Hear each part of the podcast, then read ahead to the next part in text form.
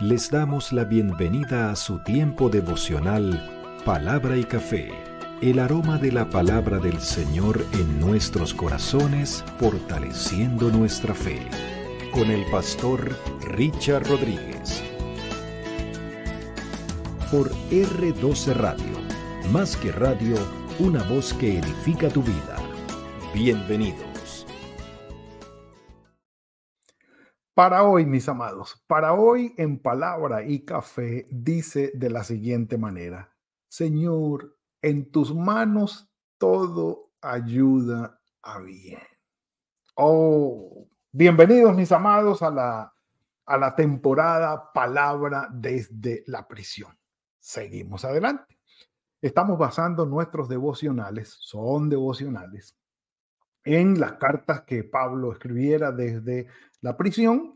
Eh, le, eh, nos fuimos sobre Efesios, ya eh, trabajamos sobre esa carta hermosa, el devocional, el mensaje maravilloso. Y siguiendo el, digámoslo así, el cronograma de bíblico, el orden bíblico, vamos ahora sobre la carta a los filipenses.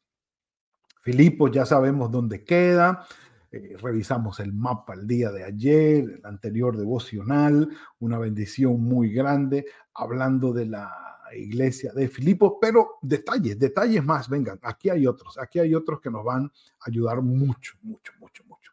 Dice la iglesia filipense, seguimos hablando de la iglesia de filipense. Durante la carta podemos ver que Pablo estaba agradecido con los filipenses, es el espíritu de la carta, porque lo habían socorrido en momentos muy difíciles para él. Y los filipenses lo estaban con Pablo, es decir, agradecidos con él por la labor que él había realizado entre ellos. Por eso hablábamos de una gratitud recíproca, eh, tanto de Pablo para con los filipenses como de los filipenses para con Pablo. Más adelante, Pablo va a, hablar de este, esta ayuda que los filipenses le hicieron llegar, cómo mostraron allí su, amor y su afecto por Pablo, tanto así que Pablo habla refiriéndose a ellos como afecto entrañable, un afecto entrañable, algo en verdad de mucho amor y mucha cercanía. Pero eh, dice, desde los primeros contactos que tuvo Pablo con la iglesia hasta la redacción de la carta, pues sí, habían pasado varios años. Los encuentros iniciales eh, que originaron la estrecha relación fraternal tuvieron lugar en el segundo viaje misionero de Pablo y si ustedes quieren leer el contexto histórico de lo que fue la fundación de la iglesia en Filipos, pueden estar leyendo del capítulo 16 de los Hechos en adelante. Allí vamos a encontrar suficiente información para ello.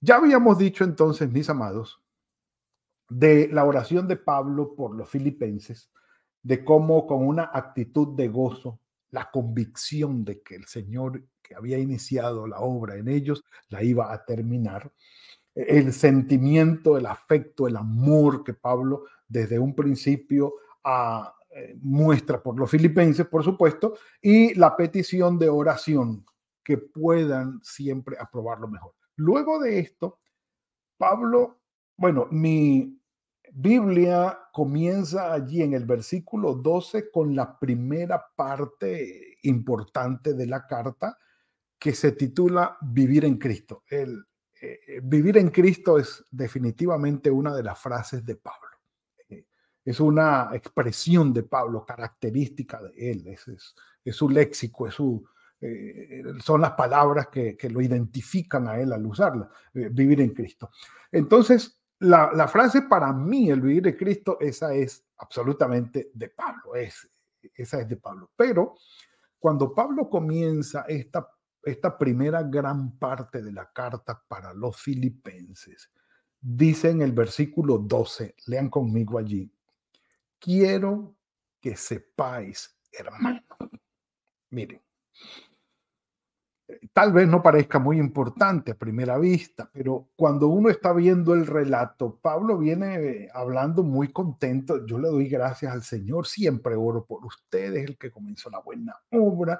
Eh, yo siento esto por ustedes y es justo que lo sienta porque es que ustedes han sido mis compañeros de tan y, pido esto en oración, que tin, que están por allí, que y dice, pero quiero que sepan. Entonces uno dice, aquí hay algo importante aquí hay algo importante.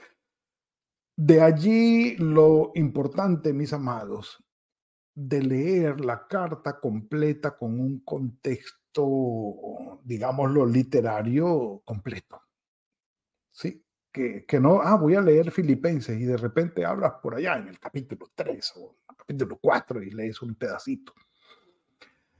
Puede ayudar y es una bendición, es palabra del Señor, claro, pero la mejor propuesta es, vamos a leer todo, conozcamos todo el contexto para saber lo que está pasando. Entonces, Pablo pone allí ese conector tan importante que es la previa de algo relevante que va a decir, que es un pico importante de la carta.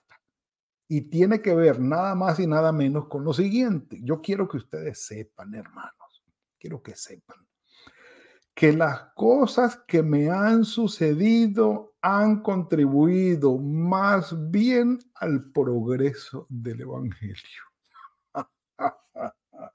No sé si usted la captó, pero un café por eso. Mm. Mm. Maravilloso, maravilloso.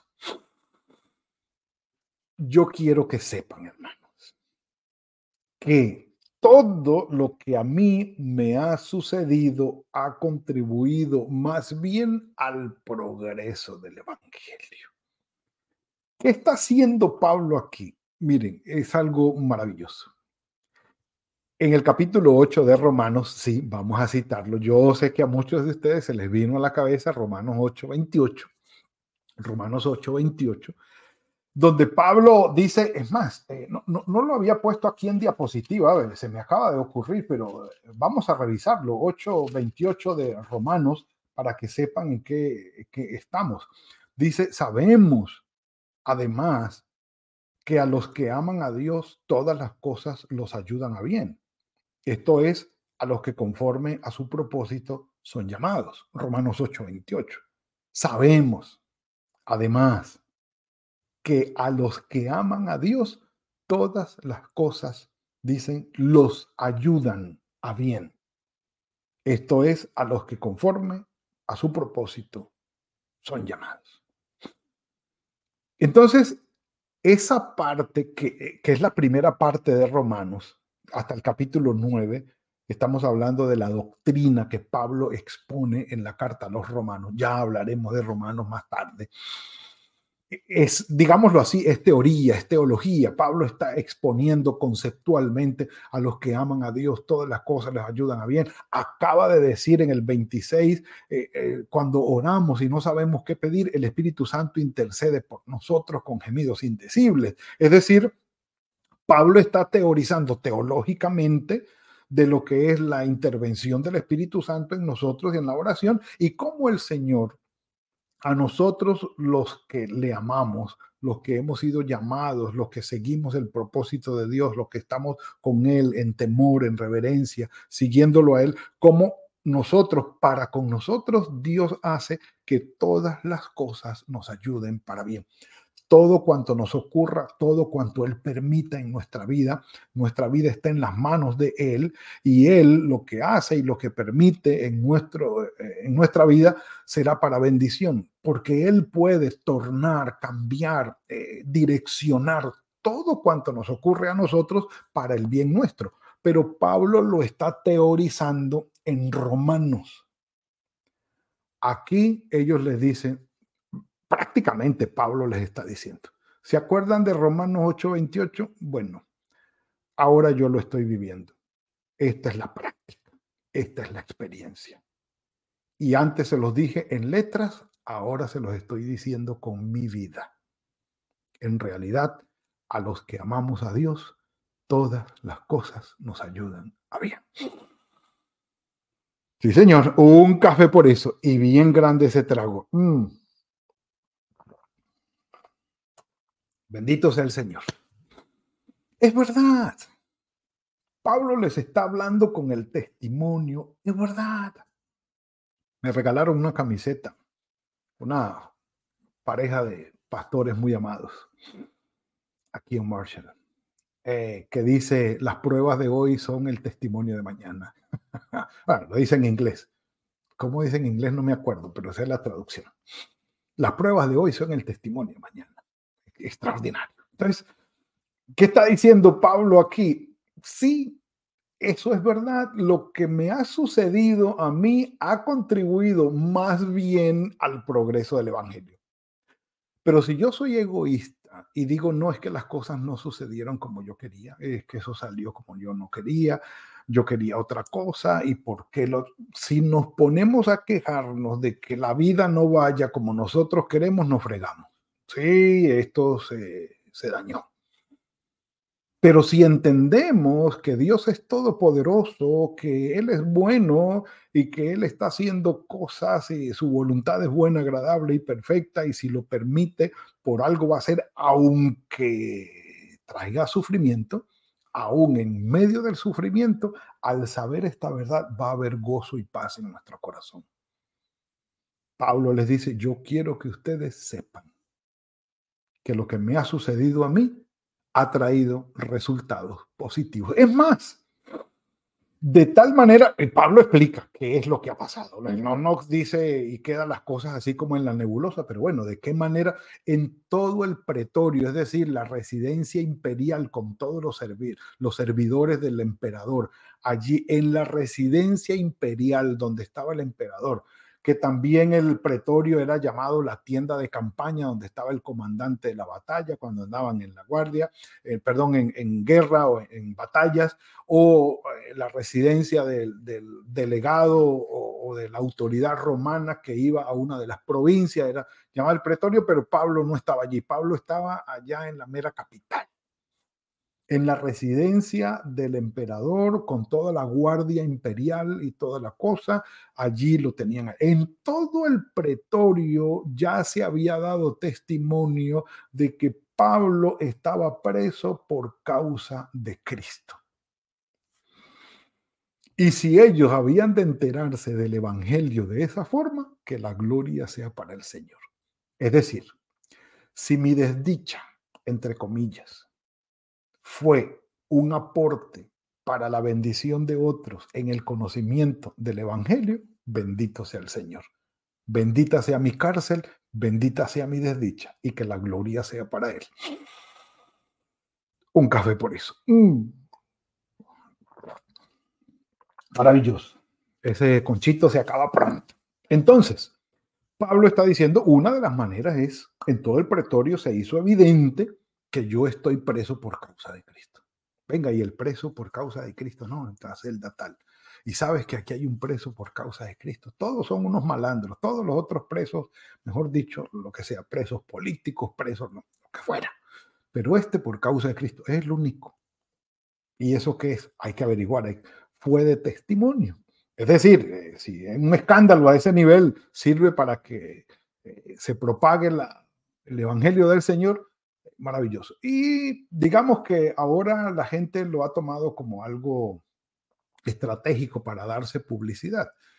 Eh, cuando las, los famosos y los de la farándula y todo eso eh, no hablan de ellos ya, ya no, como ya no suenan ni truenan, ya uno dice, bueno, ¿y qué pasó con fulano de tal? No, no volvió a sonar de, golpe y porrazo por allí, de repente amanece, aparece un escándalo, ¿no? Que fulanito lo encontraron, no sé, manejando borracho y lo, le pusieron una, una multa por eso y tal, y el escándalo. Entonces, ese escándalo vuelve otra vez y lo pone en boca de la gente y se vuelve otra vez famoso y recupera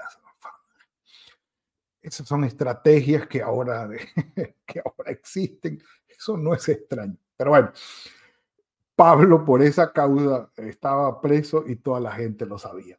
Y la mayoría, la segunda, que es fenomenal también, la mayoría de los hermanos cobrando ánimo por esto, en el Señor, con mis prisiones, se atreven mucho más a hablar la palabra sin temor. Los hermanitos, con la experiencia de Pablo, cobran ánimo y hablan del Señor. Y hay unos que ni así hablan del Señor. Pues sí, no abren la boca para compartirle el Evangelio a nadie. No, sus prioridades son otras. No valoran eso, creen que no lo deben hacer, o si creen, pues no les gusta, y si no les gusta, pues no lo hacen, o tienen temor, eh, alguna manera de miedo, o creen que no. Pero sí, la mayoría de los hermanos, dice la mayoría, no todos, la mayoría de los hermanos han cobrado ánimo en el Señor con mis prisiones y se atreven mucho más a hablar la palabra sin temor. Mis amados, sí. Romanos 8:28 es una gran verdad que cada uno de nosotros debemos vivir, pero creo que lo más importante es poder identificar cuándo lo estamos viviendo, en qué momento es porque Pablo hubiera podido decir, eh, yo estoy preso por causa del Señor. Romanos 8:28 no, es verdad, pero no para este momento. No, Pablo lo dijo, es para este momento. Que el Señor nos dé la sabiduría para nosotros poder identificar cuando estamos viviendo una situación, Romanos 8:28 o Filipenses 4:13, eh, 1:13 cuando estamos viviendo una situación, Filipenses 1.13 o Romanos 8.28. Y puedes decirlo, oh, esta situación que estoy viviendo es una situación 8.28, Romanos 8.28, o una situación 1.13, Filipenses. Definitivamente lo que me está sucediendo trae cosas buenas. Que el Señor nos ayude a identificar esas circunstancias, que nos ayude a identificar lo bueno que ha traído las situaciones adversas que estamos viviendo y que el Señor nos ayude a identificar lo bueno de lo malo que me está sucediendo a mí, como eso trae bendición a otras personas también. Y que la gloria sea para el Señor, que nos dé el gozo y la paz de saber que nuestras vidas en las manos de Él cumplen su propósito y es para su gloria y su honra y para bendición de otros. Vamos ahora. Padre, en el nombre de tu Hijo Jesucristo, te agradecemos esta bendición que nos entregas hoy. Todas las cosas están en tus manos. Nuestras vidas, Señor, guiadas por ti, sustentadas por ti. Gracias, Padre. Porque sabemos que todo cuanto ocurre, todo cuanto vivimos, está guiado por ti. Y en las situaciones adversas, Señor, podemos saber que de allí tú haces que broten bendiciones. La gloria sea para ti, Señor. Bendito sea tu nombre. Que podamos identificar estas circunstancias, darte a ti la gloria y la honra y disfrutar esos buenos frutos, esos buenos resultados que solamente tú haces brotar. Señor, en tus manos encomendamos el resto del día. Tu bendición sea con nosotros. Guíanos en el poder de tu Espíritu Santo en el nombre de tu Hijo Jesucristo. Amén y amén. Bueno, mis amados, hemos llegado al final. Le damos la gloria al Señor por esta bendición que nos ha concedido hoy.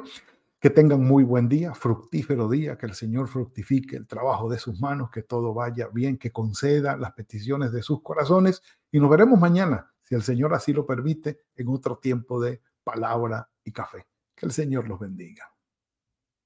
Gracias por compartir con nosotros este espacio de palabra y café. Hasta una próxima oportunidad por R12 Radio. Más que radio, una voz que edifica tu vida. Que Dios les bendiga.